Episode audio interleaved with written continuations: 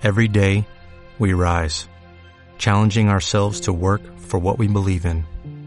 At U.S. Border Patrol, protecting our borders is more than a job, it's a calling. Agents answer the call, working together to keep our country and communities safe. If you are ready for a new mission, join U.S. Border Patrol and go beyond. Learn more at cbp.gov/careers.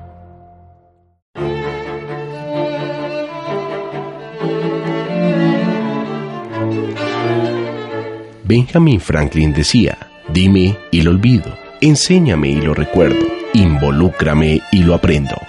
Al tablero, solo por www.radioamigainternacional.com.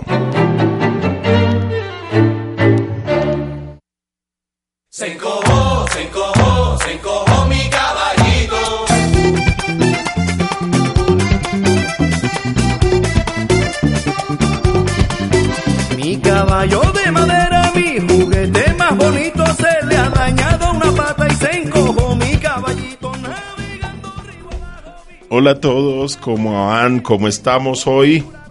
Eh, una semana más, ya corre septiembre, el mes del amor y la amistad por aquí en estas, en, est- en estos territorios, en estos, en estas ciudades, en estos pueblos de nuestro país. Eh, como siempre, estamos aquí en nuestro programa eh, dedicado a la educación, dedicado a la vida y obra de los maestros y de todas las personas que tienen que ver con la Facultad de Educación nuestra de la Universidad de la Gran Colombia.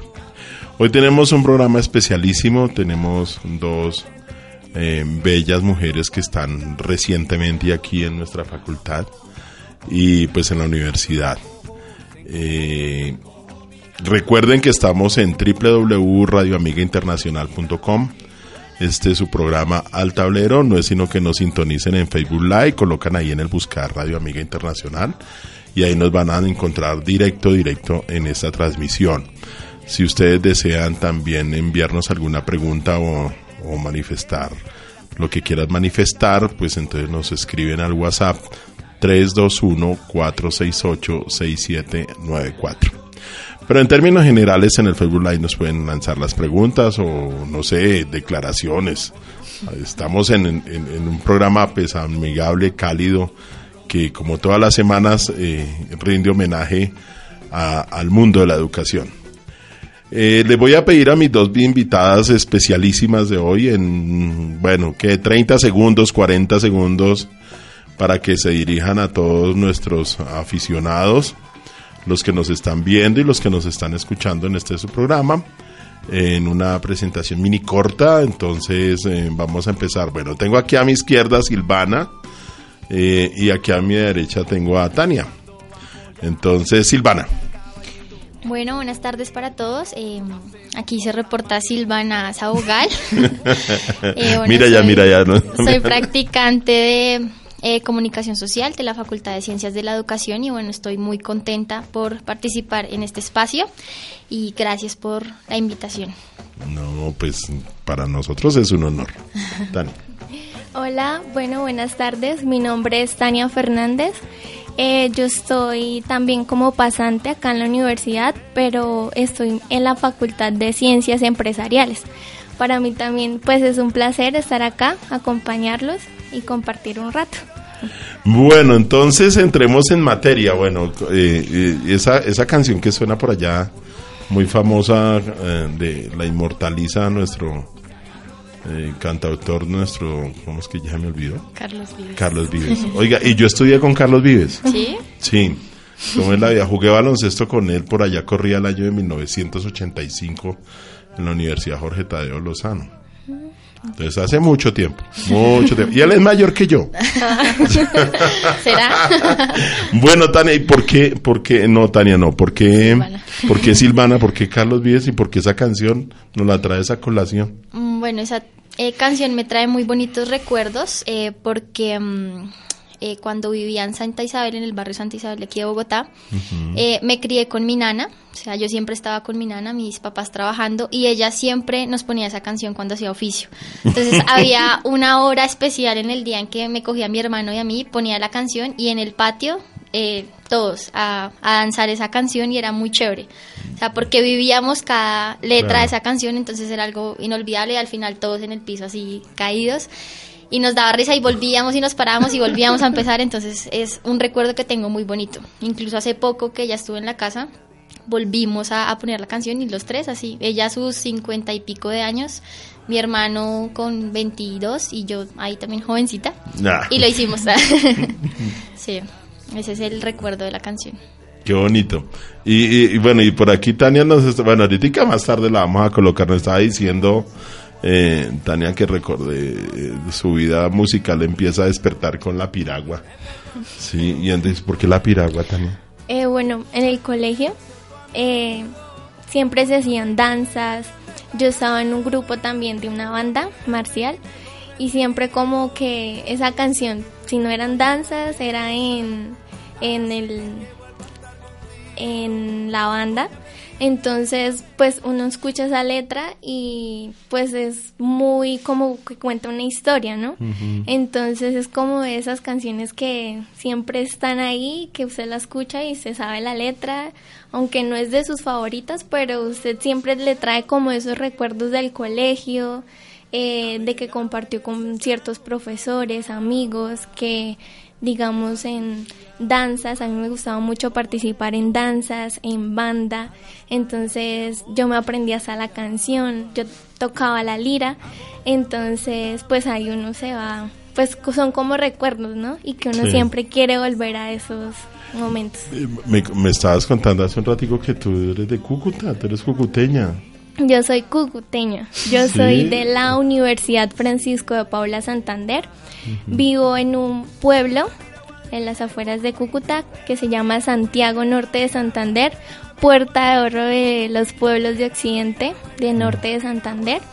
Entonces, pues allá se vive mucho lo que es más la música folclórica, como que esa música también mucho la carranga también. Entonces, pues es muy bonito, ¿no? Y pues La rajaleña, Ajá. Entonces, Más que el acento. yo creo. sí, es que el acento pues no lo tengo tan marcado, pero entonces si lo si lo muestro me la van a montar. Aquí hay una cosa muy bonita y es que, eh, entonces, claro, se ha satanizado el matoneo y eso es cierto y es absolutamente despreciable. Pero créeme que aquí en estos espacios hay como unas cosas así de muy cariñosas y muy afectivas. Sí, claro, solo que pues uno como que digamos se va acoplando y ya, o sea, uno se siente como incómodo porque digamos en Cúcuta nunca tutea, que tú, que eh, allá es usted, eh, no es muy, entonces cuando usted lo hace acá, o sea, usted se siente como raro, Claro. como que está haciendo como, o sea, de alguna manera la otra persona como que siente como que uno no le tiene confianza pero allá es muy normal que todo el mundo se trate de usted. Y si usted se tutea, pues allá se siente raro, mientras que acá es como normal, acá todo el mundo se tutea. Y pues que el acento norte santanderiano es muy golpeado. Entonces es como más arrecho. es muy arrecho y es como que toches. Esas son como las palabras que más se utilizan. Usted si es bien toche. Ay, sí, no, porque en el Santander del Sur es el pingo. El pingo, sí, no. Allá es el. Allá este sí es bien toche. Que deje esa tochada. bueno, y, bueno, vamos en- entrando así como en materia. Eh, vamos a hablar un poquitico de, de la infancia, dónde estudiaron, cómo fue esos primeros, como qué maestros buenísimos se acuerdan, pero también de los otros, porque uno siempre se acuerda de sus maestros. Entonces, ¿cómo eran los maestros de Silvana cuando, estaban cuando estabas en la primaria? Pero bueno, ¿dónde estudiaste y cómo era eso? Bueno, en realidad yo me acuerdo de mis profesores desde que estuve en tercero de primaria. Porque antes, ni idea, solo me acuerdo de las picardías que hacían en el colegio. No, A ver, cuéntanos una que se pueda contar, ¿no? O sea, Bueno, eh, yo siempre he sido muy tremenda, todavía, pero pues le he bajado. Uy, eso es una declaración No. o un manifiesto, yo creo. Entonces me acuerdo en el colegio Chambers, donde hice mi, donde hice transición y primerito. Eh, en ese colegio me acuerdo mucho que un niño me molestaba mucho, o sea, me tocaba mucho la espalda y así me llamaba todo el tiempo. Y a mí no me gustaba eso, entonces en ese, en ese tiempo, porque ya no se usa, eh, trabajábamos con punzones y las tablitas y Mm. hacíamos las figuritas, ¿no? Creo y que no va a ser un final y feliz. yo vi pues muy muy chévere coger el punzón y voltearme y le di en un ojo aquí en la parte de abajo al niño. Como le dije, ya no me moleste más, le dije. Y tas, le chusé ahí el ojo. No me acuerdo de las implicaciones de mis actos, sé, pues no estuve en la cárcel, no pasó pues, nada. menos mal no se acuerda. no- pero pues sí fue grave, no le alcancé pues a, a, a chuzar el ojo, pero pues sí le, le, le qué, le, le lastimé aquí la parte baja. Eso, es- eso me acuerdo. Y eh, que era muy brusca, le pegaba a muchos niños, al hijo del, a- sí, al hijo de la coordinadora y bueno, en fin. Em, y de mis profesores, así en tercero, cuarto, me acuerdo mucho de, de una profesora que se llama Patico, era ya de edad, y ella nos daba, digamos que muchas materias, educación cristiana, sociales, español. Entonces recuerdo mucho el amor, el amor de ella en cada clase, la paciencia, eh, que me aguantaba muchísimo, porque yo, digamos que siempre académicamente fui muy juiciosa, pero en disciplina terrible, o sea, era deficiente, insuficiente, siempre, hasta noveno de bachillerato. hasta que cumplí los 15 años me ajuicié. ¿Y siempre se hace en el mismo colegio? De tercero a once, sí, estuve en el Colegio Cristiano Semilla de Vida. Ah, carambas. Bueno, y Tania, ¿cómo era, cómo era, cómo era de niña? Bueno, yo sí fui muy calmada y aún soy calmada. soy, fui muy, pues, eh, allá en el pueblo. Eh, siempre tuve como desde primero hasta cuarto una profesora. Y esa profesora era muy, muy estricta. Y allá, o sea, todos le tenían miedo, todos. Todos le tenían miedo. Pero ella siempre me colocaba mi ejemplo. Y eso era feo, porque entonces si usted de pronto por ahí Claro. la embarraba, ay, Tania, véala, no sé qué, usted es la juiciosita, no sé qué, de ejemplo. Pero siempre fue así, o sea, de pequeña como yo me crié con mis abuelos, eh, yo fui muy, primero, tímida. Era muy tímida, callada, casi no hablaba, pero pues me iba muy bien en el colegio. Eh, pues sí, obviamente uno de niño eh, hace travesuras también. Eh, vivía, digamos que con compañeros. La profesora era rígida. Entonces me acuerdo que un día los amarró. los amarró porque y los colocó. sí. Uy, eso ya son palabras Sí. mayores. o sea, Pero, o sea, fue algo, no fue así como, pues decir como que maltrato, pero pues hoy en día, y pues uno lo debe considerar como un mal, digamos, acto, o sea, es una mala forma de educar a alguien, pero no sé, o sea, yo digo que pues eh, la profesora se dejaba exaltar mucho de ellos, y sí me acuerdo que un día los amarró y otro día por allá le mandó un borrador a un niño y se lo pegó en la cabeza. No, con escalabra y todo. Yo- yo- oiga, pero eso es traído porque, mire, y- y Tania es una niña muy joven. Y, y, y eso nos pasaba era a nosotros, Sí. o sea, los mayores de 50 años, eso, cada, cada ratico, esos profesores, y ojalá por ahí uno con la cabeza grande, eso era escalabrada fija. Jalada de oreja. Bueno, está sonando eh, eh, Rivers of Babylon de Bonnie M. ¿Quién no ha escuchado eso, por Dios? ¿Por qué lo traes? A ver. Bueno, también me trae muy bonitos recuerdos. Eh, vuelvo a nombrar a mi nana porque con ella, ella duró con nosotros casi 20 años en la casa. Entonces, ella siempre ponía esas canciones y las cantábamos, ella ahí trapeando y yo, yo seguía ahí. Y algo muy bonito que recuerdo es que desde que crecí hubo música en mi casa, pero no música, no sé, eh, de la actual, sino viejita. O sea, el rock viejito y pues por eso las canciones que traigo son muy viejitas. Entonces em, yo las tarareaba mucho con mi hermano, o sea, si no supiera ese- qué decía, tarareaba muy mal el inglés, pero las tarareaba. Y me gustaba muchísimo esa canción porque mi nana la ponía mucho en la casa. Entonces era ese tiempo de, de cantar, de dejar un momento lo que estábamos haciendo. Y para mí es súper bonito e inolvidable. Aparte el grupo me gusta muchísimo porque tiene un estilo muy particular. El, el cantante es súper chiflado. Eh, entonces me gusta mucho y pues por eso la, la traje. Bueno, bueno, ya estamos entonces en, en la época de la adolescencia, digamos, estamos bien ahí. Y vamos, estamos pensando en, en, en, en 11. Entonces, estamos en 11 y ya nos vamos a graduar. ¿Cómo fue esa transición de, de, de, de la educación media a la educación superior? Bueno, eh, bueno, ya en el colegio uno ya, pues, además de que va, o sea, está en una etapa de desarrollo, usted comienza ya de pronto a relajarse más en el colegio, digamos, en mi caso.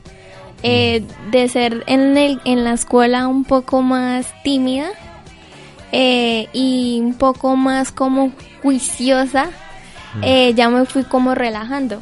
Tal vez porque uno se deja influenciar, digamos los amigos, eh, como que ya uno ya como que se relaja un poco, ¿no?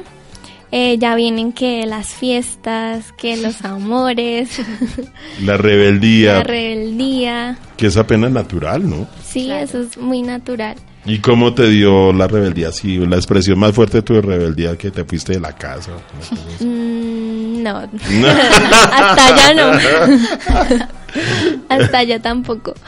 Eh, bueno, algo así que haya hecho, pues así que... uy, La verdad yo no hice muchas cosas así tremendas de adolescente.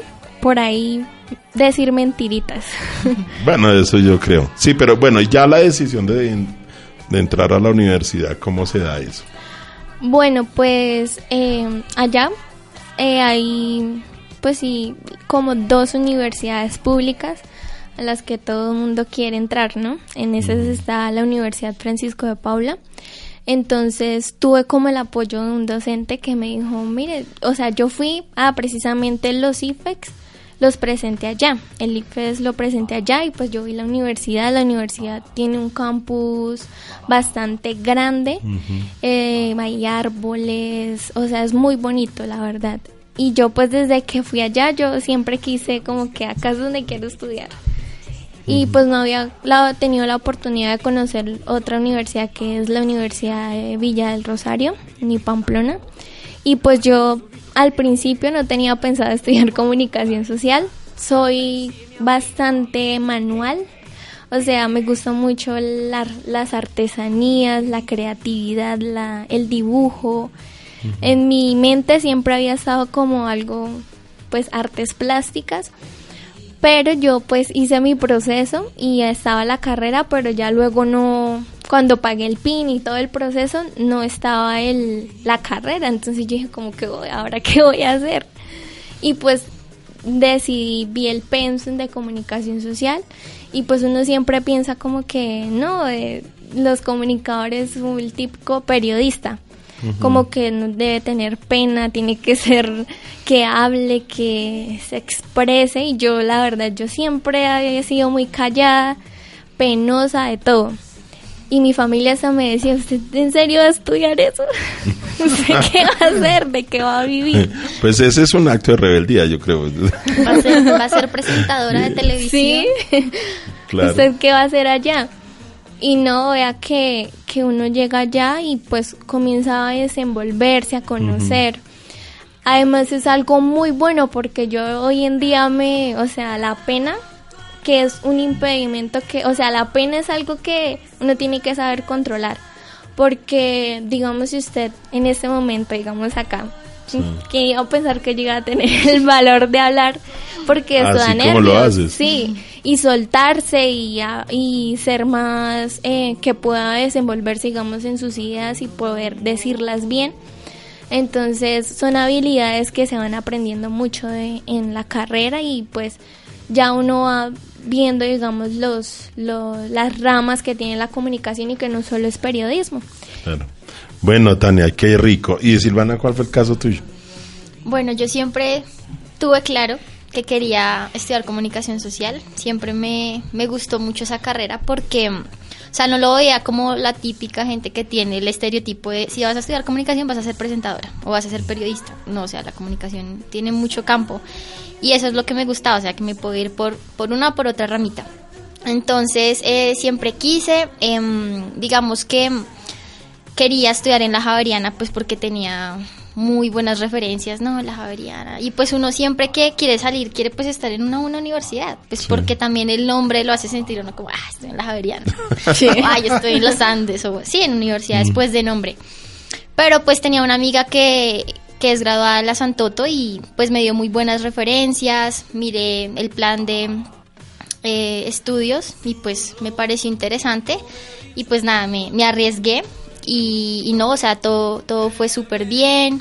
Em, me gustó mucho, digamos que nunca tuve un choque así que yo dijera, fue madre, esto no es lo mío, como la crisis existencial de todo estudiante. Me cambié de No, carrera. Sí, y no, o sea, siempre me gustó mucho cada materia, como que me encanta, o sea, lo amo, estoy muy apasionada por eso. Eh, sí tuve choques eh, en cuanto, digamos, a las materias institucionales, que son súper hartas, o sea, lo que es filosofía institucional, epistemología, no, eso, o sea, eso sí me hacía decir como, "Jue madre, ¿yo por qué estoy acá? Pues porque Sí. en algunas universidades no, no tienen que ver esas materias, pero pues eh, mi universidad por la trayectoria, eh, Claro. pues era Se está disputando la Santo Tomás por ser la universidad más antigua del país. no es No, primer alguien claustro universitario de Colombia fundado en 1580 por los padres dominicos. Pues yo tengo por ahí unos rosaristas que andan peleando eso y con No, acta no, en no, mano y están buscando la manera de decirlo. Bueno, no importa, yo amo mi universidad, mi alma mater. Y, y nada, o sea, siempre, siempre la tuve clara. Y pues cada vez que iba avanzando de semestre, eh, sabía para dónde iba. Ya era como en quinto sexto que decidí por qué énfasis irme, que es organizacional, que es lo que me gusta, o sea, estar en, en empresa, crear estrategias, bueno, en fin, todo lo que se hace allí. Y, y nada, eso fue, no fue el, el cambio brusco, así que yo haya dicho, ay Dios mío, ¿en qué me metí? No, Genial. Y bueno, y Tania, esa transición de esos cinco o seis semestres eh, estudiando comunicación social no tuvo crisis. Sí, claro que sí. Al principio del semestre, un poco, porque veíamos más clases de medios y pues es que siempre la familia a veces como que, como que siempre tiene que apoyar, ¿no? Pero eran como que esto, usted está estudiando comunicación, pero si usted no habla, si usted no sé qué, entonces uno siempre pues dudaba, le daba miedo porque eh, ahorita, digamos, para los comunicadores sociales, ahorita, digamos, un periodista, eh, pues no está, digamos, no se está remunerando muy bien su trabajo, ¿no? Entonces, pues ya a medida de que usted va viendo las materias, usted va diciendo, no, a mí me gusta más esta rama, puedo trabajar en, trabajar en cambio social, que es una de las ramas que se manejan, que es trabajar con comunidades. Esos con- dilemas a los que ustedes dos están señalando, que son como los dilemas internos que, que, pues, que tiene todo programa, ¿no? no, uno encuentra, a ver, qué sé yo, los licenciados en ciencias sociales siempre tienen como, no dilemas, sino trilemas, ¿sí? O buscan el campo de la historia, entonces se van por el lado, entonces no son historiadores, pero son licenciados en ciencias sociales. Se van por geografía, el otro, el otro polo, pero pues igual no van a ser geógrafos, pero son licenciados en ciencias sociales, entonces deben saber geografía. Y el otro gran campo que es el de la pedagogía. En esa, en esa, en esa idea, ¿cuáles son los grandes dilemas que tienen los comunicadores sociales estando eh, cursando su programa? Dígame, arranca tú. Pues, o sea, yo pienso y algo que aprendí en la universidad es que, o sea, cualquier persona que estudie X, Y carrera, y obviamente cada carrera tiene sus campos, uno debe ser un profesional integral, ¿sí? O sea, manejar, digamos, esos campos que abarca. Por ejemplo, en comunicación social, en el caso de mi universidad, es eh, organizacional, periodismo, educación y conflicto. O sea, yo puedo amar lo organizacional, pero yo en organizacional hago periodismo, hago educación y veo conflicto. O sea, me, me enfrento a esas realidades y pues un profesional en su pues área debe, sí, o sea, manejar todos esos campos con integralidad, ¿sí me hago entender? O sea, eso siempre se va a presentar. Uno dice, no, pero es que yo soy solo periodismo. O sea, hermano, usted también va a ser organizacional mínimo, educación Claro. mínimo, entonces...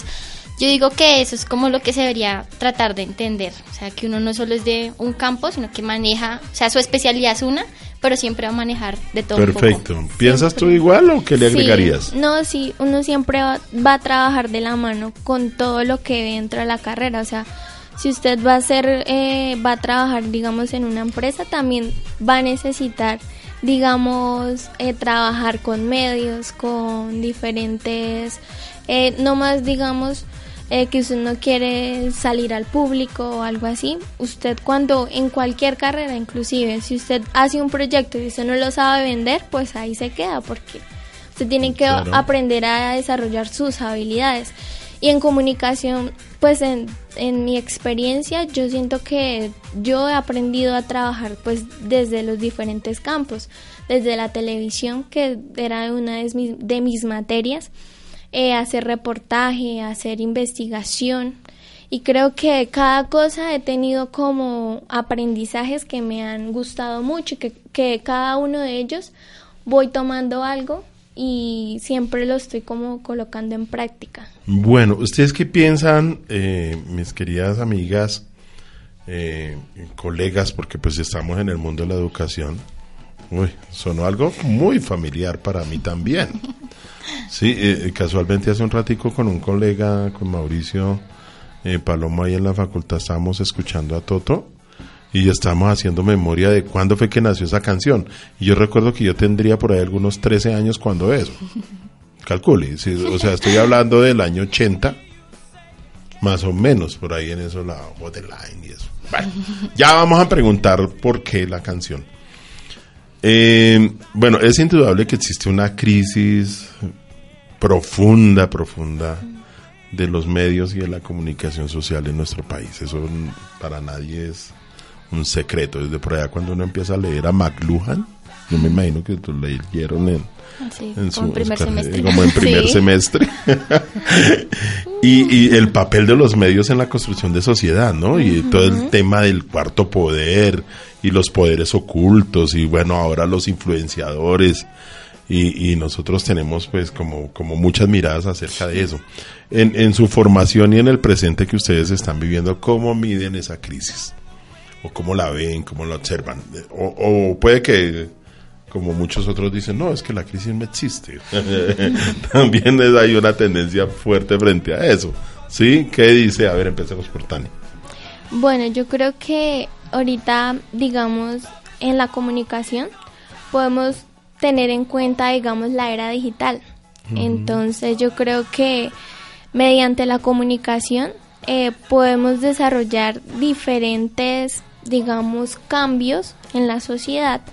Si sa- todo está alrededor de saber comunicar, si nosotros no sabemos comunicar una idea, eh, no sabemos eh, expresarnos y hacer entender a, digamos, al pueblo, a la población, a las masas, no vamos a, a lograr algo, digamos, un cambio, eh, dar a- en el caso del cambio, eh, digamos, de, del, de la sociedad, eh, ejercer cambio, digamos, en actos eh, que, digamos, no estamos haciendo bien, si estamos hablando ya de otra parte que sería la parte de vender también está, o sea, en todo en todos los ámbitos está la comunicación, digamos como en el tiempo de antes que a través de digamos panfletos, digamos en la en el tiempo de se utilizaba mucho la la comunicación ya en la parte de se me olvida la palabra,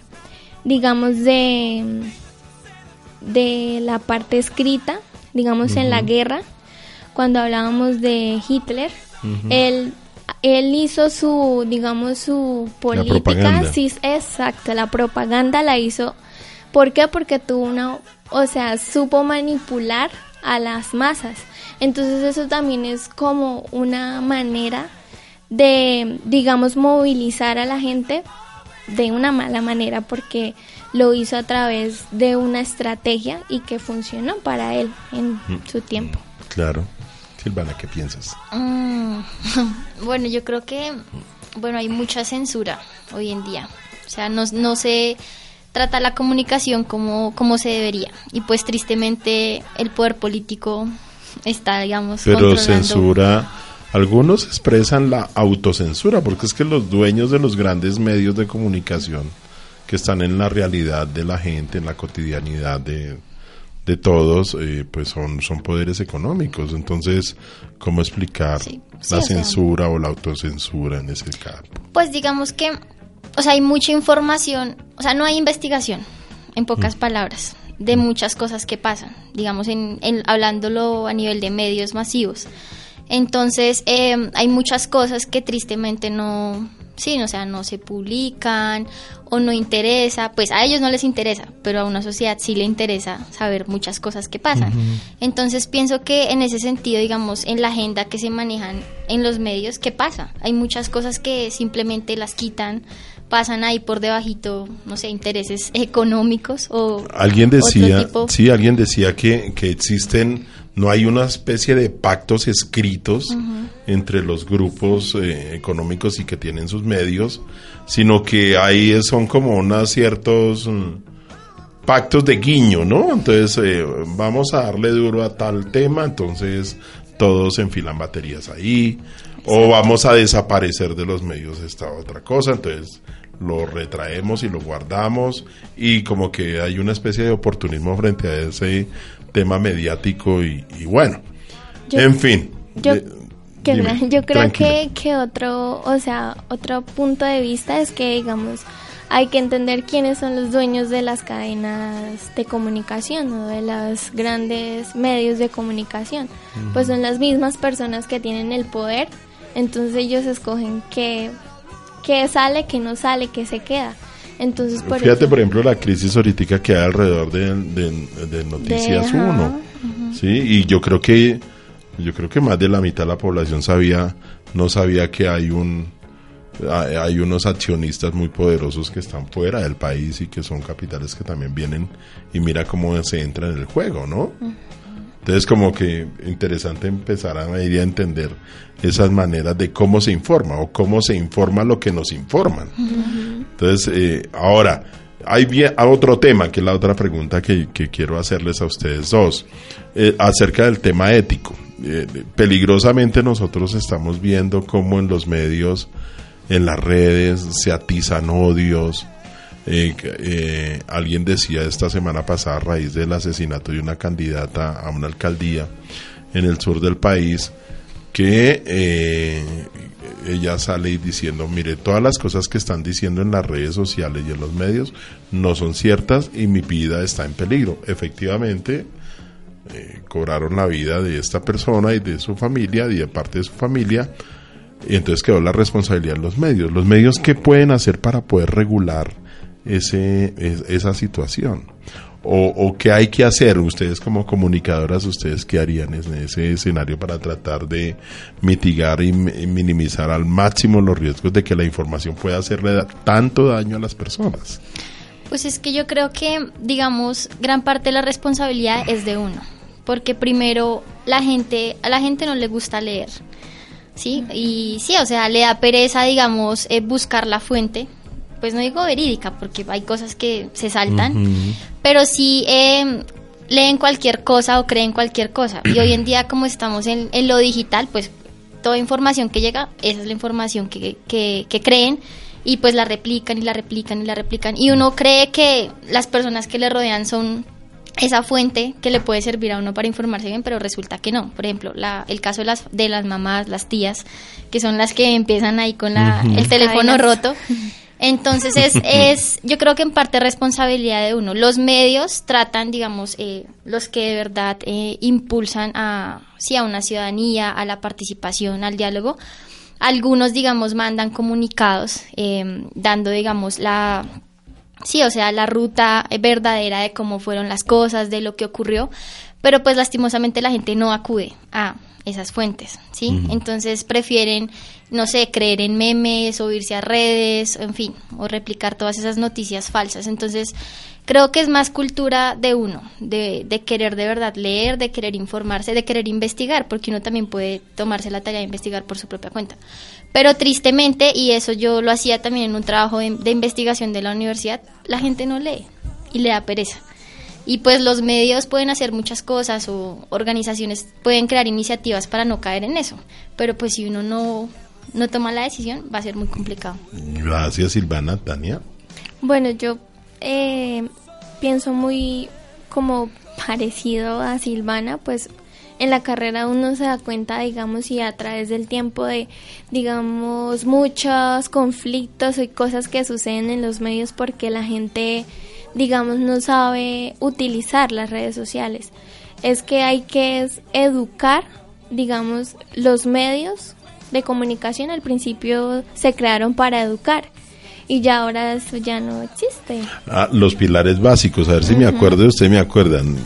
Informa, investiga y entretiene, ¿no? Eran como las tres cosas que le enseñaban a uno los que alguna vez hicimos de esa comunicación. Bueno, y, Y aparte, eh, bueno, quería decir sí, algo también muy dime. importante y es que también existe mucho morbo alrededor de todo lo que pasa, ¿sí? Y pues la gente tristemente le gusta eso, la violencia, la guerra, ese lenguaje, le gusta replicarlo. Entonces, eh, pues sí, tristemente en Colombia se, ve- se, mu- se ve mucho eso, puede que en otras partes también, pero acá les gusta eso, pasa algo y, y le aumentan, digamos, más de lo que ocurrió, por ejemplo, la muerte de- y asesinatos de los líderes sociales. Entonces todo lo ven como con un morbo, como que divertido, están matando, o sea, no ven como de verdad el, el problema. Entonces eh, existe mucho morbo, o sea, no solo con eso, sino con todo. Y Bueno, ya nos que- dieron un, poco de síntomas, mis queridos eh, oyentes y, y- y fanáticos de Altablero. Entonces, ¿cuál, qué cuál sería, eh, las- eh, cómo podríamos llamar al periodismo una cosa responsable, una comunicación responsable, para que esas cosas no pasen? Bueno, primero, pues saber, digamos, los pasos. Saber bien de qué fuente estamos sacando la información. Saber si esas, o sea, investigar si, si esa información realmente está siendo verídica.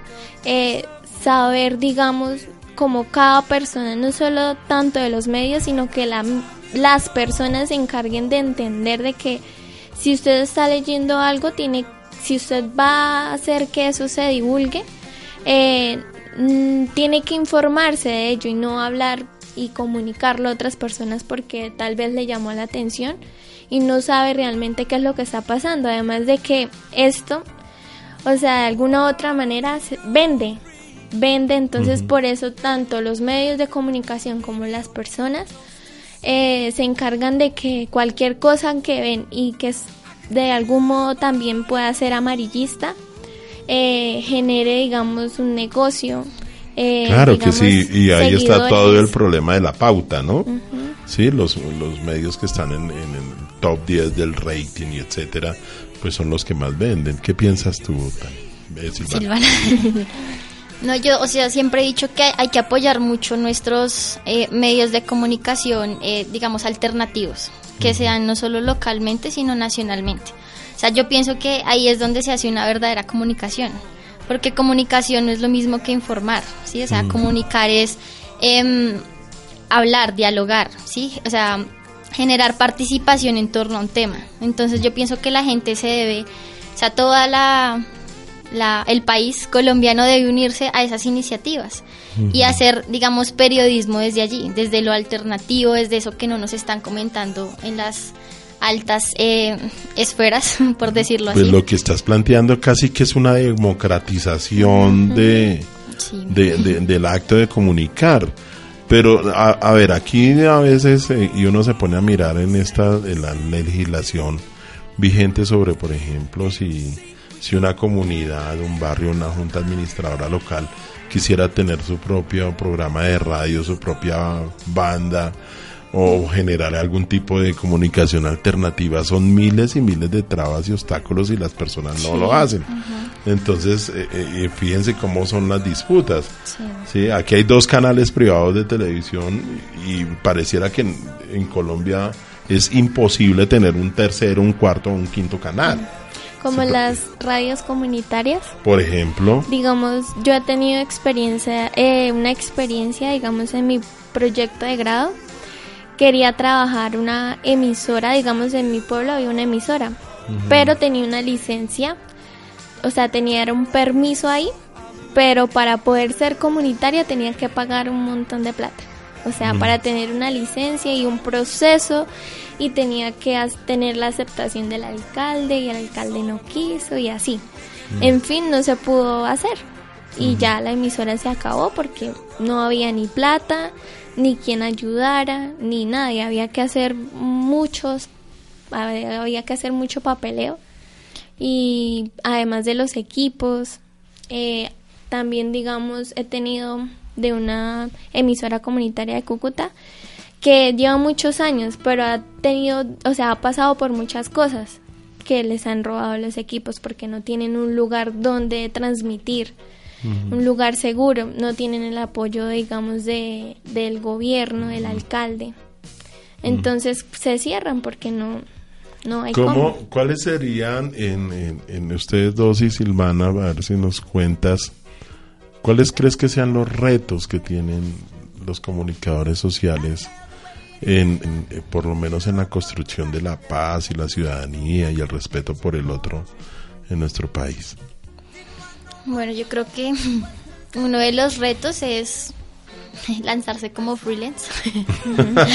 no, sí, créeme Es toda una que- tendencia, ¿no? Sí, y es muy bueno y es algo que, que nos lo decía una vez un, un conferencista muy muy conocido español, no me acuerdo el nombre, soy pésima acordándome los nombres, pero él nos decía eso, esa es la apuesta hoy en día de la comunicación y el, el periodismo, o sea, uno mismo irse al, al lugar, digamos, de, de los hechos, uno mismo movilizar a la gente y eso es eso es lo que yo creo que, que vale y se puede o sea yo le tengo fe a eso de que eh, de pequeñas em, iniciativas se movilicen pues eh, grandes propuestas en cuanto a la comunicación entonces creo en eso, o sea que una persona, digamos, eh, los, los periodistas no deberían estar como as- adscritos a esos grandes medios, porque yo apoyo mucho el tema local y nacional, o sea, hablo de los grandes medios, y que ellos mismos hagan, hagan su propio trabajo. Claro que es muy difícil, obviamente, que le acepten a uno, por ejemplo, tengo esto, o sea, investigué Sí. esto, es muy difícil que que acepten pues por temas económicos, porque no les va a convenir que uno quiera decir la verdad, que uno quiera de verdad decirle a la gente esto es lo que está pasando. Pero creo que ese es, un gran es un gran reto y hay muchas personas que muchos periodistas han perdido la vida por esto, pero pues o sea, No, pienso que es una hecho, gran ten- causa. ocupamos un triste lugar de ser uno de los países donde ejercer el periodismo resulta altamente peligroso. Sí, a los comunicadores. Bueno, hoy en día parece que los maestros, los, bueno, ni hablar. Sí, pero pues es importante, o sea, hacer uso de, de lo que se tiene. Ahorita el tema digital es muy importante y uno debe hacer uso de eso. Yo admiro, por ejemplo, a Pirri. O sea, es un man que hace sus videos, no le importa y pues sí, él, él está fuera por temas, eh, por fuera por temas eh, de seguridad, pero él lo hace. O sea, no hay nada que le impida que él diga las cosas como son. Y eso es, o sea, lo que todos deberíamos apuntarle, de alguna u otra Ese, manera. ese tipo de personajes son los nuevos referentes en la comunicación social y en el periodismo en nuestros países. Personas como, como Pirri, ¿sí? Porque ¿cuáles eran? Yo siempre pienso en eso, ¿no? Yo, los que nos, no- nos formamos en el mundo de la educación hace, hace 30 años, nuestros referentes era Pablo Freire, Orlando Falsborda, ¿sí? Hoy, hoy, hoy estamos hablando de otros que están a- as- asimilados a, al tema de la innovación pedagógica, entonces nosotros estamos como en, como en otros círculos, entonces igual toca, toca hacer esas adaptaciones. Sí. Bueno, por ahí nos colocaron un tema, a ver qué nos hace qué nos hacen acordar en este tema comunicativo. Bueno, vamos a preguntar, estamos entrando como en la parte final de nuestro programa. Yo tengo una sección aquí en el en, en el tablero donde siempre le pregunto a mis invitados por eh, en- en sus proyectos a nivel personal, a nivel familiar y a nivel profesional. Entonces arranquemos, por favor, Silvana. A nivel personal, a nivel familiar, a nivel profesional, como cuáles son los retos que tienes en este momento. Bueno, creo que a nivel personal, em, poder viajar, salir del país, eh, ¿Te a quieres mejorar, ir? sí, me ¿A quiero dónde? Eh, pues quisiera irme para Australia a um, perfeccionar el inglés Sí. y, y trabajar. Yo creo que eso hace parte del aprendizaje de toda persona. Eh, Ese es como un sueño y también estoy aprendiendo italiano. Entonces quiero irme a Italia a, a que a sí aprender, aprender y ver si puedo hacer también una, una especialización en gerencia de la comunicación, que es lo que más me llama la atención. Mm, eh, bueno, ya nombré también a nivel, a nivel profesional. También quisiera trabajar, pues porque aquí el tema de la experiencia es, mejor dicho, lo más importante. Entonces, si no tienes 10 años de experiencia recién graduado, no hay trabajo. Sí, es un tema terrible y complicado, Eh, sí. es verdad. Entonces quisiera por lo menos dos años quedarme trabajando y después sí, irme. A ver qué consigo. Pero sí, esa es, esa es la idea. Y familiar, eh, viajar, viajar el próximo año. Hay un, un proyecto de ir a España juntos, ahorrar porque pues toca. y, y compartir con mi familia lo, lo más que pueda. Creo que es muy importante y, y sagrado. Porque pues va a llegar un día en que cada uno, cada uno coge por su lado y, y esos tiempos se van a añorar. Entonces, lo que se puede aquí, hacerlo. Bueno, genial. Bueno, y Tania. Bueno, Bueno, está sonando tu canción. Acuérdate. De, de, de, de esa canción, ¿por qué la, por qué la trajiste? Bueno, esa canción me recuerda a mi bisabuela. Ella, bueno, y también digamos, desde mi infancia, como yo viví con mis abuelos, se escuchaba mucho esas canciones. Hay un montón de canciones que yo me sé porque ellos las colocaban y pues de tanto escucharlas yo me las aprendí. Digamos, esta, mi abuelita llegó a un momento donde tenía mm, Alzheimer, o sea, ya no se acordaba de nada, pero eso yo le colocaba la canción y ella la cantaba al pie de la letra y muchas otras canciones, entonces yo creo que eso me recuerda, me la recuerda y además me hace como recordar momentos que compartía con mis abuelos y que aún pues puedo compartir, puedo compartir con ellos. Bueno, entonces, bueno, rico de escucharte en esa parte y miremos así rápidamente la última pregunta que Ah, bueno, eh, a nivel personal, también pues yo a mí me, como que mis visiones es ir a otro país.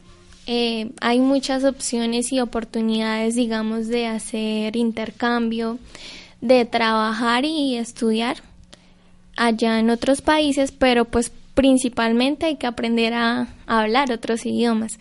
Eso es como un reto. También eh, quisiera estudiar más de la parte de la comunicación digital, eh, hacer muchos cursos, eh, capacitarme muy bien eh, para que cuando, digamos, viva mi experiencia en otro lado, aprenda, sepa, digamos, trabajar, pueda ir a mi pueblo y tal vez esas experiencias poderlas trabajar allá. O sea, regresar. Ajá, Yo claro. creo que muchos pensamos Sí. eh, parecido, ¿no? Hay que ir, eh, aventurar, vivir, aprender Y devolvernos a nuestras raíces.